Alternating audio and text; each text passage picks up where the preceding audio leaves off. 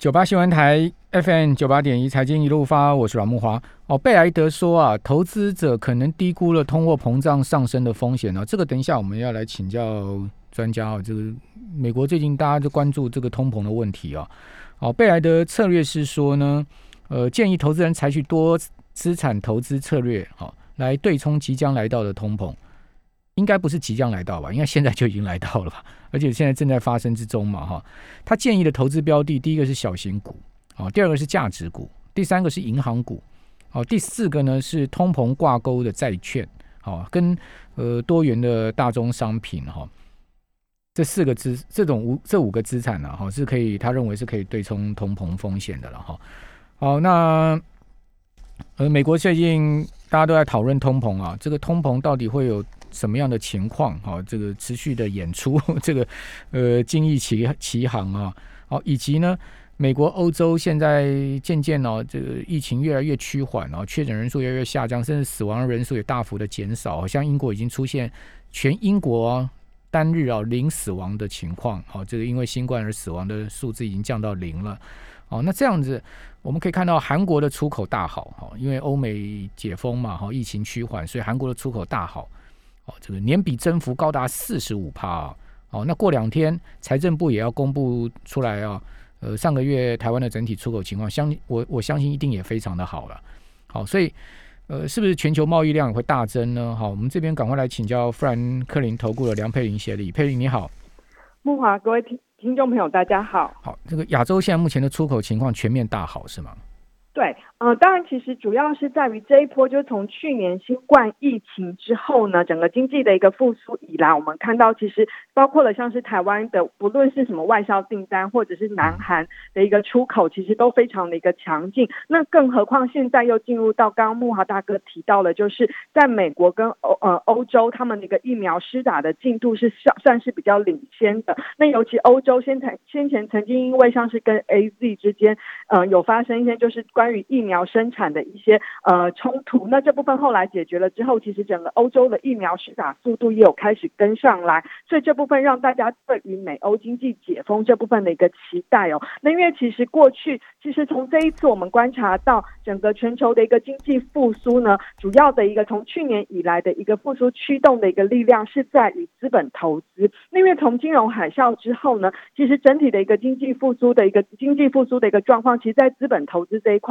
是。非常的一个欠缺，反而都主要是以以消费为整个驱动的一个因子。这当中当然包括了可能过去几年就是在整个呃包括了像是科技啦那部分，其实大家觉得有一点开始慢慢钝化的一个情况。不过随着后来最近这几年，就是尤其在去年的一个新冠疫情过后，大家对于像是一些数据引发的像是五 G 啦 AI。甚至在云端啊这部分的一个投资开始增加，那尤其疫情的部分让市场更加的一个重视这部分的一个投资，就是我们之前一再提到了是在数位转型的一块，另外一块的一个驱动力就是在于包括了像是替代能源，因为大家现在都很重视减碳。所以替代能源啦、电动车这一部分的一个投资，也是这一波驱动整个资本支出成长的一个很大的因素。所以，其实以目前来看的话，当我们认为，目前全球这一波的一个经济呃的一个周期循环。算是比过去任何一次比较大的一个危机之后的一个速度是来的比较快，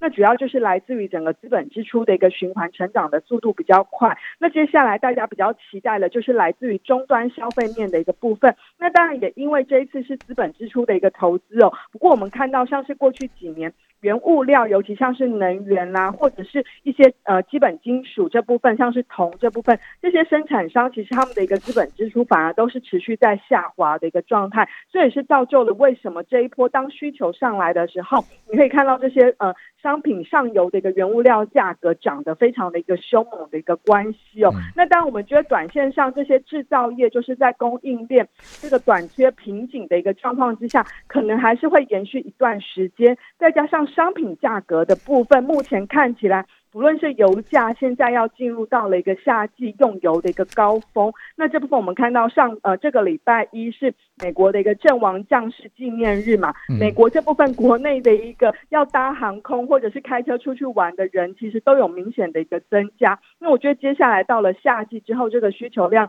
会更加的明显。所以目前已经有看到说，就是预估说，像布兰特油价目前大概是在七十几块左右，可能夏季这个用油需求的一个高峰，可能有机会让布兰特油价来到八十甚至更高的一个水准。这些种种的因素都会让接下来的通膨。的一个议题，还有在景气当然还是会持续在一个呃转强的一个状态之下，都会成为整个金融市场比较关键的一个要呃因素。那这当中，当然第三季我们觉得最大的一个主轴，当然可能还是在于比较偏向于通膨的一个题材。这当中会衍生两个，第一个就是通膨的一个上涨之后呢。到底对于企业端的部分，是不是能够转转成功的转嫁给消费者，或者是这些企业必须要被迫默默的一个吃下来？那这也是今天在联准会合皮书报告当中有特别提出来的一个部分。那他目前当然他看到这双方面的价格，就是上游的原物料价格有上涨，那有些企业也能够把。这个终端的一个售价做一个提高，那这当然对企业的获利就影响就不会那么大。但是如果有一些企业是没有办法去转嫁的话，这当中可能在第二季就是接下来七月份要公布的财报的一个期间，可能就会形成整个企呃股价表现。个股表现差异的一个主要来源之一哦，这是在通膨的一个部分。那第二个当然就是会去牵动到是不是会影响到就是央行的一个货币政策。那这当中当然最大的一个关键还是在于联准会。我们之前也跟大家提到过，联准会目前它当然还是会试出，它目前的定调还是认为呃通膨的一个风险呃。过热的一个风险比较偏向于短期的因素，他们还是会去看是不是会成为一个持续性的因素。那当然，另外一个他们很关注的就是在就业市场的复苏。那也就是这个礼拜五的一个非农就业报告呢，会出炉。目前预估大概非农就业的一个人口是新增六十五到六十七万人左右。那这个数字呢，如果能够呃更好，那或者是说上个月是只有二十六点六万人。若上个月的数字也出现上修的话，可能就会让六月十五号、十六号联准会的一个利率会议呢，就会进一步去试出比较明确要去可能缩减购债规模。虽然还不会那么快进入到升息的一个循环，但是只要它开始试出这个缩减购债规模的话，我觉得对金融市场或多或少还是会有一些影响性。好。呃，联准会的褐皮书啊，总共提到了二十九次供应链的问题，好，可见他们对这个供应链的问题啊是非常重视的哈。而且呢，在褐皮书里面呢，也提到了缺工啊，好，通货膨胀蔓延这些，呃，这些用词用语这些状况哈。嗯嗯。那呃，在这个褐皮书的消息同时啊，也传出来说联准会要出售公司债嘛？对。这个是不是就一是那个减债的开始了呢？呃，这当然，我觉得它目前还并不那么明显啦，因为主要是它基基本上它呃，大家还记得去年三月份那时候就是疫情最严重，那时候股市从二月十九号一路跌到三月二十三号，那时候是几乎对是金融市场来说有点像世界末日的一个感觉哦。那一直到三月份联准会开始降息，然后。宣布要呃扩大 QE 无限量 QE，甚至到四月初出手去购买公司债，甚至公司债的 ETF，那带动了整个金融市场的一个回稳。那后来其实老实说，我们之之后有去观察说，它实际上购买公司债的一个规模，老实说并没有很多。但是因为它的出手的动作，也让整个市场，尤其是在信贷市场上出现很明显的一个回稳。那我们知道，其实这一波不论是美国股市的一个已经一直在创历史新高。公呃高收益公司债的价格基本上也是涨了很多，那这部分我觉得联准会在这个时间点适度的开始去呃出手呃卖出他手上的一个公司债，我觉得算是一个合理的一个情况。那因为毕竟其实以目前金融市场的一个呃状况来看的话，不论是稳定性或者是金融的宽松程度，其实。并不需要联准会再做一个，尤其是在比较偏向于信用市场这部分的一个比较它的一个介入的一个直接购买者。那我觉得它的一个渐进式的一个调整，反而对金融市场应该是一个比较良性的一个情况。只是说，你说还要这么快就进入到缩表的一个开始，我觉得这会是一个非常漫长而且是渐进式的一个步调。那你可以说它是一个前哨战啦，对。他可能已经开始在做这个打打一些讯号了。啊，对，那 跟市场大家可能给市场一些心理心理准备了。因为呃，木华大哥应该有印象，上一次伯南克就是前前任联准会主席弗南克，在二零一三年五月二十二那时候提出要缩减 QE，其实真的是很超出市场意外意料之外哦。那那时候也造成了这个直利率急速的弹升，那股市短线上也是跌了有。六七个 percent 左右，那我觉得这联准会有点学到了教训啊，尤其现在的股市价位又更高，然后联准会的资产规模又更大，所以他开始试着学习更早跟市场做一个沟通。所以当然，其实第三季我们觉得，如果联准会的政策变得比较紧缩的话呢，就是没有像过去那么的宽松，对市场会有一些影响。可是因为它毕竟已经开始陆续跟市场沟通的一个状态之下，我们觉得倒并不至于会出现很大幅度的一个那种剧烈。的一个下跌的一个情况，就跟二零一三年那时候的一个情况，应该是会已经开始有一些呃脱钩或者是不一样的一个表现。嗯，对，好，这个呃，向市场释出讯号，可以用讲的，也可以用做的。哦，那联总会最近是讲跟做都来了哦，因为先前就呃一些高官就陆续放话说要讨论要讨论这个减债了，对不对？哦，那同时呢，呃，昨天就试出了这所谓呃要卖出公司债的实际要做的讯号，可见联总会就是玩真的了嘛，对不对？哦，因为对也也不能再继续一直淡化通膨的压力了，因为讲实在，通膨的数字都已经写在各个呃 P P C E 啊 C P I 这些数字上，你再怎么去淡化，市场也不相信了。哦，就是说你在讲说，呃，狼不会来了，狼不会来了，哦，那就是更更让市场觉得此地无银三百两了嘛。所以说，你做一些实际的动作，我觉得其实也是适当的嘛。对，因为反而如果你一直去强调说可能呃通膨没有问题的话，反而会让市场开始，如果时间久了，可可能反而会开始去质疑联准会的一个就是落后市场的一个呃或经济数据的一个表现。他也会去质疑你的诚信啊。对对，毕竟毕竟呃，毕竟你 你这个你要去淡化大家对通货膨胀的预期心理，这个市场都能了解。但是你也不能说一直看着这个通货膨胀数据上去，还一直在那边去淡化，那这个当然就是有点超过了嘛，对不对？嗯，好。那至于说联准会哈，到底什么时候会开始缩表哈？那以及什么哪一次的议席会议会开始讨论之后呢？宣布。哦，这个可能会关系到金融市场的稳定性哦。哦，因为刚刚佩林有讲说，二零一三年五月那时候，Bernanke 突然呢公开讲说 QE taper 哈，而且呢在六月联准会的议席会议上面就确定哈，呃，二零一三年年底啊就正式实施减债。哦，那这样的呃对市场释出了呃这个讯号啊，就导致了美国十年期国债殖利率，我记得那时候上升到三趴嘛。哦，对，很很快速的时候升到三趴，对，年底很快速升到三趴。那这一次哦，会不会同样的情况又来了呢？好，就是说，呃，现在目前大概在一点六的这个殖利率，会不会上升？不敢讲到三趴，两趴会不会突破呢？好，以及呢，美国股市会不会出现一波下压？好，那什么时候哪一次的联准会议席会议会做这样的动作？我们先来猜测一下。好，我们这边先休息一下，好，等一下回到节目现场。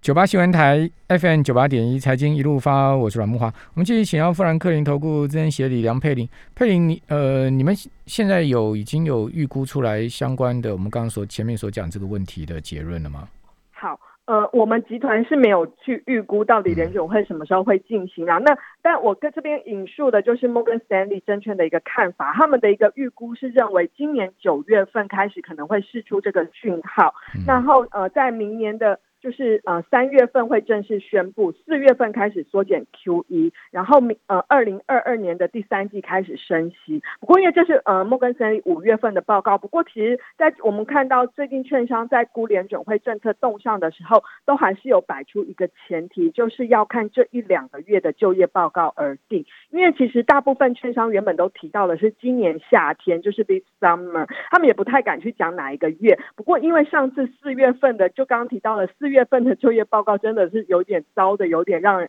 呃跌破市场眼镜，所以大家就认为说，可能联准会会需要多观察一两个月的一个就业报告来再做一个决定哦。不过我觉得这个气氛在最近这一个礼拜有出现一些变化，因为开始有越来越多的一个联准会官员开始释出说，可能接下来呃是要开始讨论去缩减购债不错的一个时间点。那另外一个当然变化就是来自于就是最近的一个通膨的一个压力看起来是又有比较明显的一个高涨，尤其是在和平书都已经特别提到了通膨啦，甚至是有担心就是在劳动力短缺的这一块哦。所以我觉得就是刚刚提到了在不这个礼拜五还有在接下来的一个呃就是接下来两次的一个就业报告就会是影响联准会很重要的一个关键。所以基本上我们个目前是我个人是评估说可能今年呃。就可以观察的点，就是在八月份，可能八月中下旬会有联准会的一个央行年会嘛，Jackson 后的一个会议。那有可能真的时间点就在八月份的时候，那时候有可能就是真的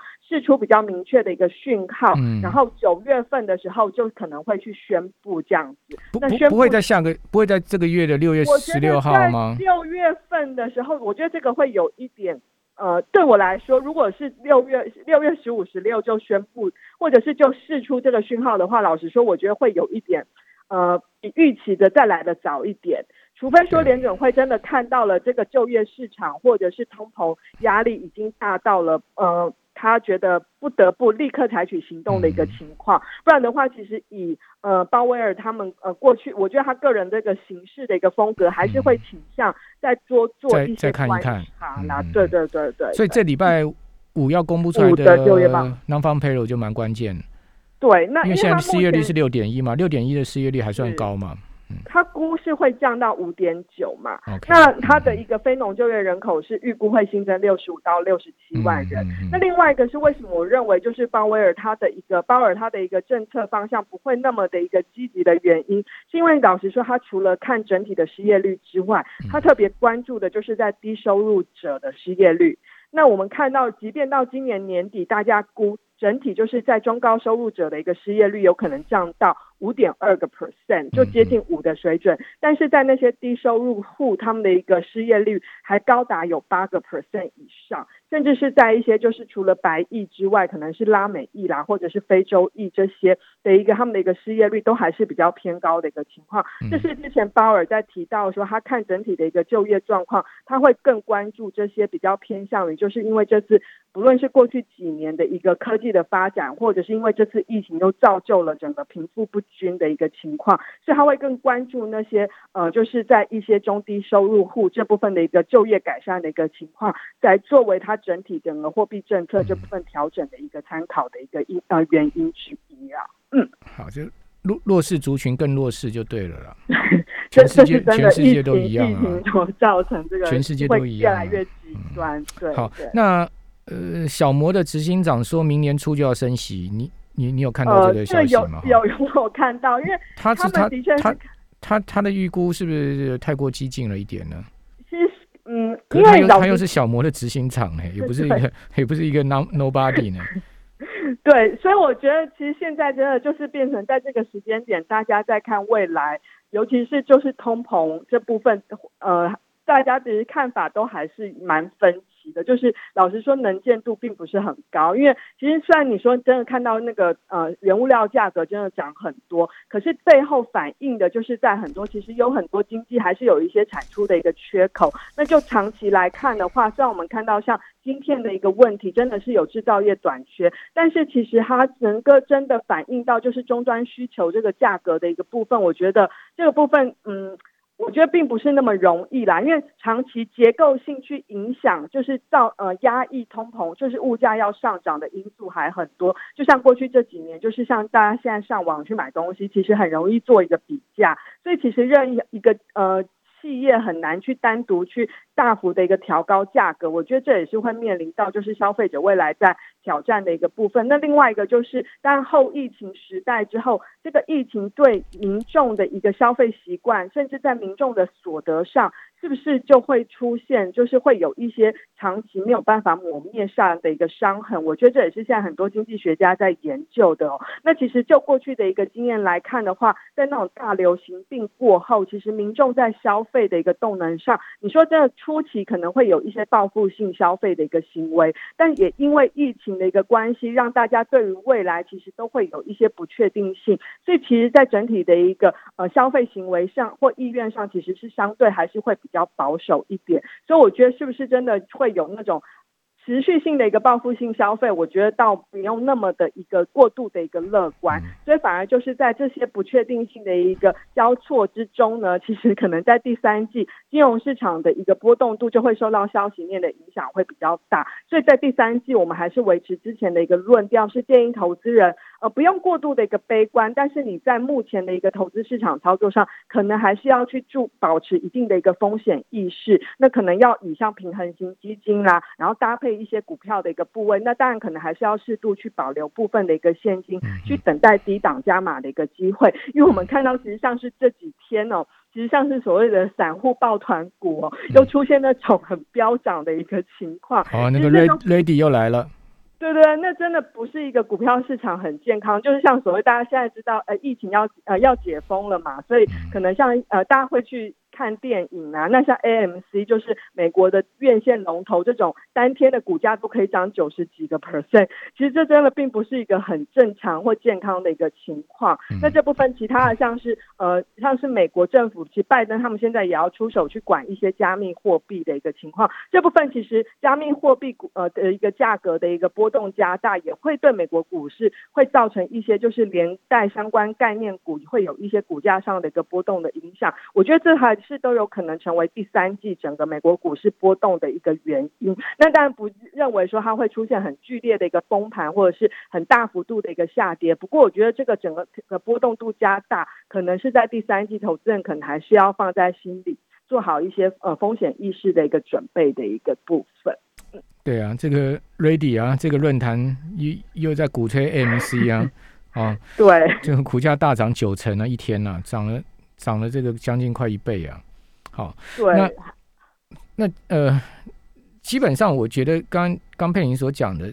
呃，会不会疫情过后报复性消费能持续啊？这个当然是很大疑问啊！因为毕竟第一个你消费要能持续，第一个你所得要能很明显的增长嘛，哦，就口袋里要有钱，你要赚到赚到钱，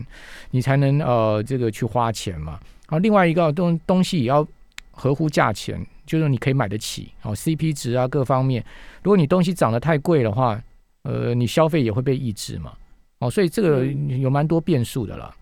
哦，所以倒不见得这个报复性消费的趋势可能会持续下去，呃，疫情解封了，大家花钱花的痛快，可能就一阵子，哦，一阵子花完之后，可能就冷 冷静想一想，我这样花是对的吗？对不对？哦，爽过了之后就好了嘛，对不对？好，那。这个基建法案什么时候可以通过两党？呃，美国民主跟共和两党的共识呢？哎，他现在呃，因为共呃，其实拜登已经是出善意了，他现在把就是二点三兆降到一点七兆嘛。那共和党目前提出的大概是九千两百多亿的一个规模，不过昨天的一个谈论之后还是没有结论。那这个礼拜我会再谈。不过我觉得基本上，因为这个基建的部分其实算是两党比较有共识的一个方向，只是双方对于什么是基础建设的定义有点不一样。因为大家共同的一个呃圆圈就是像是道路、桥梁这些的。一个传统的基础建设，但是拜登希望把所谓的护理，就是健康医疗相关的一个部分也纳入，这个是共和党他目前是持反对态度的。不过，我觉得在基建法案，如果说它并不是完全去绑在那个财政预算案就是的话呢，基建法案还是有可能在今年的夏天过关。那除了呃基建法案之外，就是之前上个礼拜他公布的呃未来一年就是财年的部分要有六兆美元的一个支出，这当中当然涵盖了基建，还有之前。的美国家庭法案什么什么的，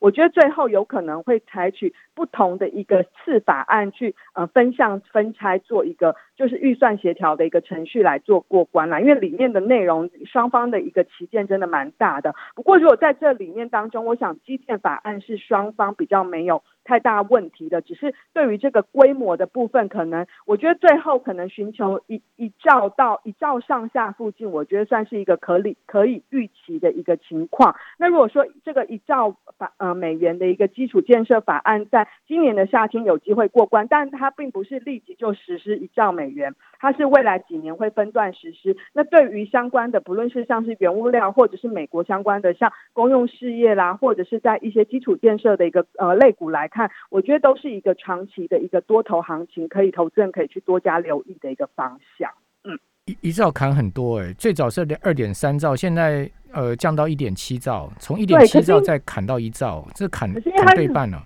呃，这当中当然，呃，因为它原本的二点三兆里面也包含很多像是一些呃半导体啦，呃制造业相关的一个呃研发投资的部分。那我觉得它不还还有很大一部分就是在做一些护理，就是比较偏向于医疗相关的一个部分，这是民主党比较重视的。如果你单纯就所谓的一个传统的基础建设的话，可能规模就是五千到八千亿附近左右。所以我觉得这部分是双方比较没有旗舰的啦。那这部分可能未来率先通过的几率。会比较高，那其他比较有争议的部分可能会采取分批的一个方式，或者是可能这个时间会进一步去拉长。目前看起来，他那个财政预算案哦，要过关的时间点，大家现在估到要到九月，就是九月初，呃，美国的劳动节之前才有机会。你说那个六六兆吗？对对对对对，就是二零二零二零二二年的财年，对对对对，因为它是十月一号才正式开始嘛，所以它可能这个谈的，因为美国八月份国会又是进入到一个很长的休息呃休息的一个休会的一个期间，所以可能真的会拖到今年的八九月份。那我觉得就是也变成今年的财政预算。对，谢谢梁佩玲，谢谢。